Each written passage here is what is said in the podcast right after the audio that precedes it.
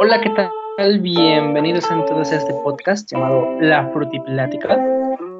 Eh, estoy como siempre con mi amiga, mi compañera de, de podcast, Sofía. Sofía, ¿cómo estás? Hola, Carlos. Estoy muy bien. ¿Tú cómo te encuentras? Muy bien, cansado un poco. Un poco ¿Por qué? ¿Por qué estás cansado? ¿Acaso no dormiste bien? Me leíste la mente, no dormí bien. No, eh, fíjate que me acosté, abrí un poco Amazon Prime Video, chequé un capítulo de Office y ya después ya no, no, no me medí. Y no pudiste parar. Pude parar, así es.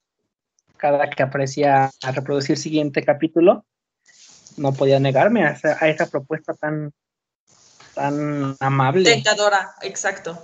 Sí, y es lo que pasa actualmente con las plataformas de este estilo, porque te, te, dan el avance del siguiente capítulo y es como, no me des esto, no me des esto. Y ya que te lo dan, te dejas ir como gorda en tobogán.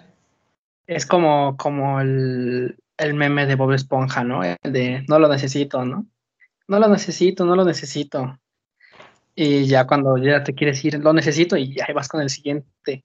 Son las desventajas de, de estas plataformas tan hermosas.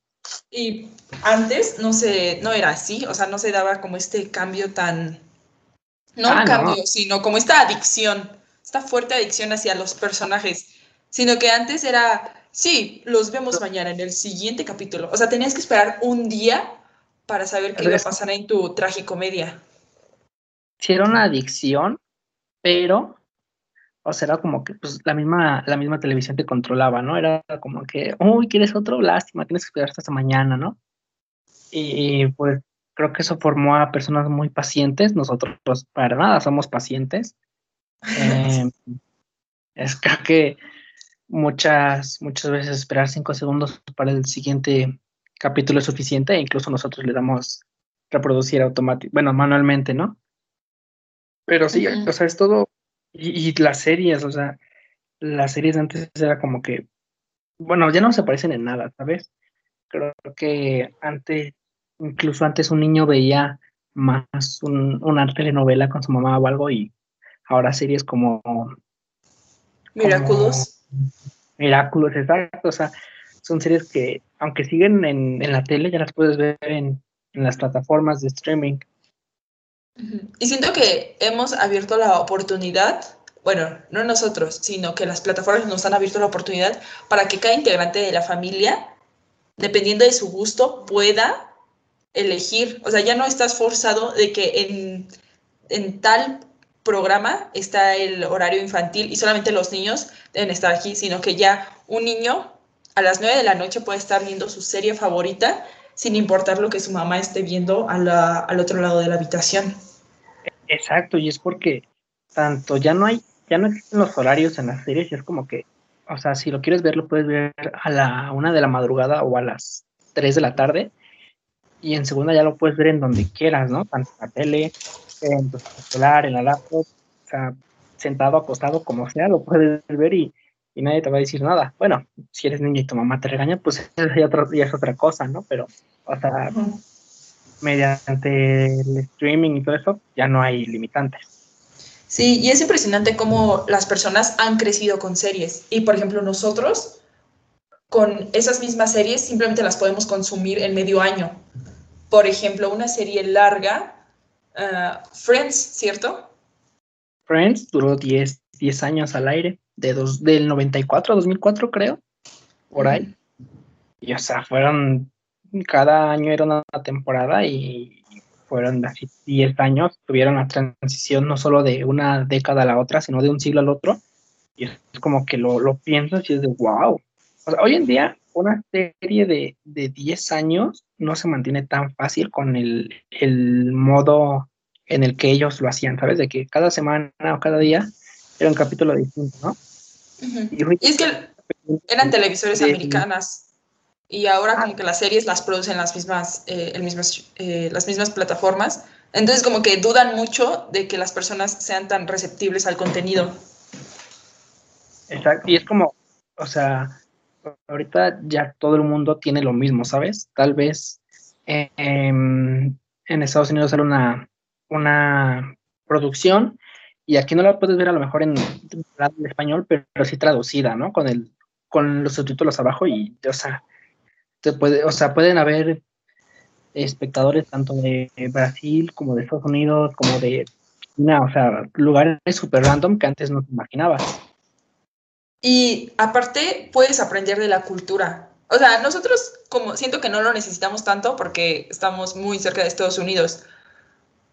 Sin embargo, gracias a ese tipo de series nos sentimos aún más cerca de su cultura, o sea, en todas las actividades que hacen. ¿O tú qué piensas al respecto? Es como festividades muy americanas, como Halloween y Navidad. O sea, por, el, por, el, hecho de, de, Santa Claus, ¿no? Y todo eso.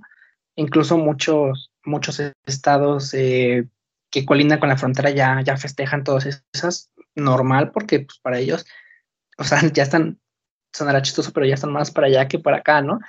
Tanto iniciados por las, las, las personas que, que viajan por las mismas series que los van acostumbrando, e incluso, pues, o sea, aunque no seas de, del norte, aunque seas incluso de Sudamérica o así, cada vez escuchas más Halloween, eh, Papá Noel, ¿no? Que algunos países de, Sudamérica sí los llaman así, pero de distintas formas, Santa Claus, o sea, todo eso es como, como modas, por así decirlo, o costumbres americanas que las mismas películas fueron pasando, ¿no?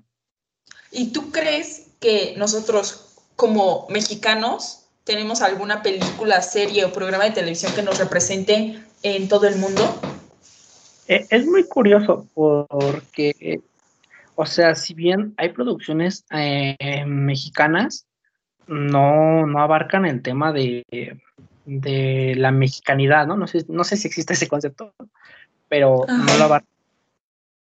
Sin embargo, o sea, Disney y Pixar hicieron una serie llamada Coco, que si bien, o sea, no es totalmente mexicana, no sabemos qué tanto indagar eh, eh, como que sí pusieron en el mapa esa festividad, ¿no? Eso que era tan, tan nosotros y que cuando salió la, la serie, bueno, la película, perdón, vimos que a todos les sorprendió porque pues, en ningún lugar se hacía eso de que se festejara, lo decían ellos, festejarle a la muerte.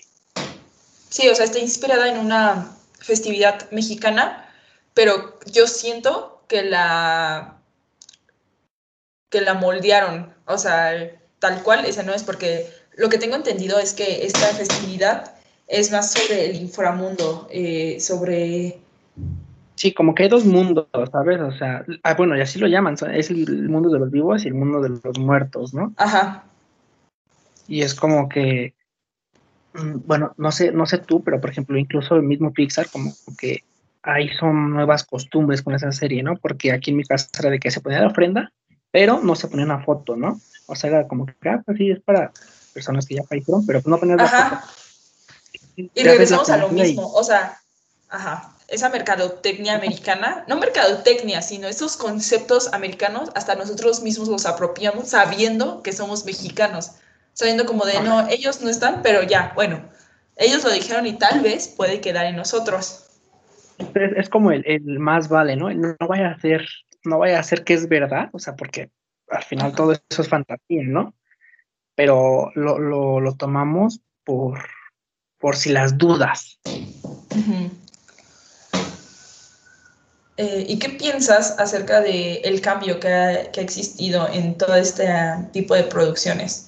por ejemplo, las primeras producciones de Disney fue Blancanieves y has visto todo este cambio, toda esta transición de princesas, de héroes, de personajes que han estado hasta la actualidad.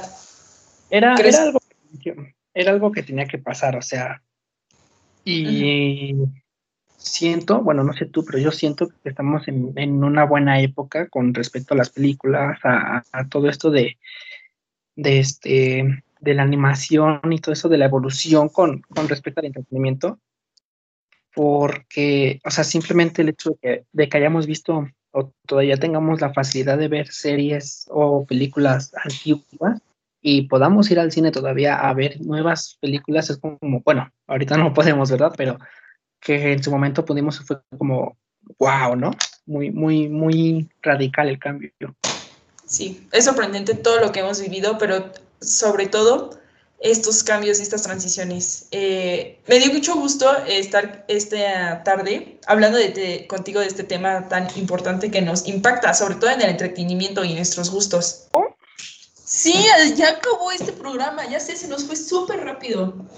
Exacto, se nos fue bien rápido.